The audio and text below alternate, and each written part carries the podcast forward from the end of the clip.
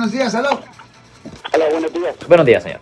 Ah, saludos, abogado ah, Marquito, a los dos. Ah, ah, es bien rápida mi, mi pregunta. Yo no he oído decir a ningún abogado momento, acerca del asesinato del policía que murió de lo que pasó en el Capitolio. Ok. Este, ah, se supone que si durante la comisión de alguna cosa, un robo, lo que sea, una persona muere en el acto, Yeah. se le va a, a acechar o se le va a, a agregar la muerte de esa persona am, al, al, al delito que esa persona está cometiendo. Voy a tomar la, a- la pregunta en el aire. Muchas gracias. Ya, lo que él está alegando es esto, y esto sí es, es verdad.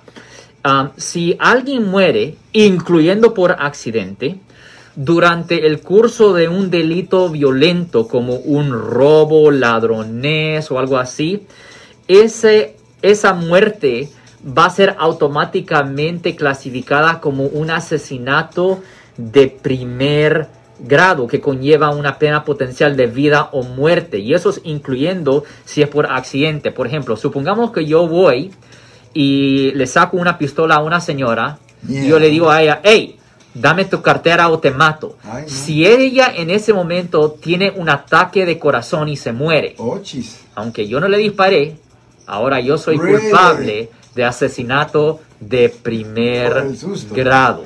Si yo estoy en proceso de robarle a una persona, y yo estoy hablando, cuando digo robo, yo estoy hablando robo literal, cuando se usa la fuerza o la intimidación, no agarrando algo de una tienda, eso es diferente. cartera Eso es un robo legal. Ajá. Y si un policía llega y me dice, hey, para, y yo me voy corriendo y por una razón u otra él me dispara y en vez de pegarle a, a mí, le pega a ella, yo soy culpable de asesinato de primer grado, aunque él lo hizo accidentalmente o sin te, intención. y si te estoy robando yo a ti, Alex, con una navaja así grandota, fuerte y bien filosa, Ya, eh, y te estoy sacando la feria, y tú sales corriendo porque, pues, eh, quieres, no quieres perder tus eh, pertenencias, ya, y luego en la esquina te atropella un auto, ya, ya, y mueres ahí. ya. Vámonos con Porque yo me, bote. porque yo me fui, eh, la idea de que yo me fui corriendo es, ah, es algo razonable que pudo haber ocurrido y algo me pudo haber pasado durante el curso que alguien me pega eh,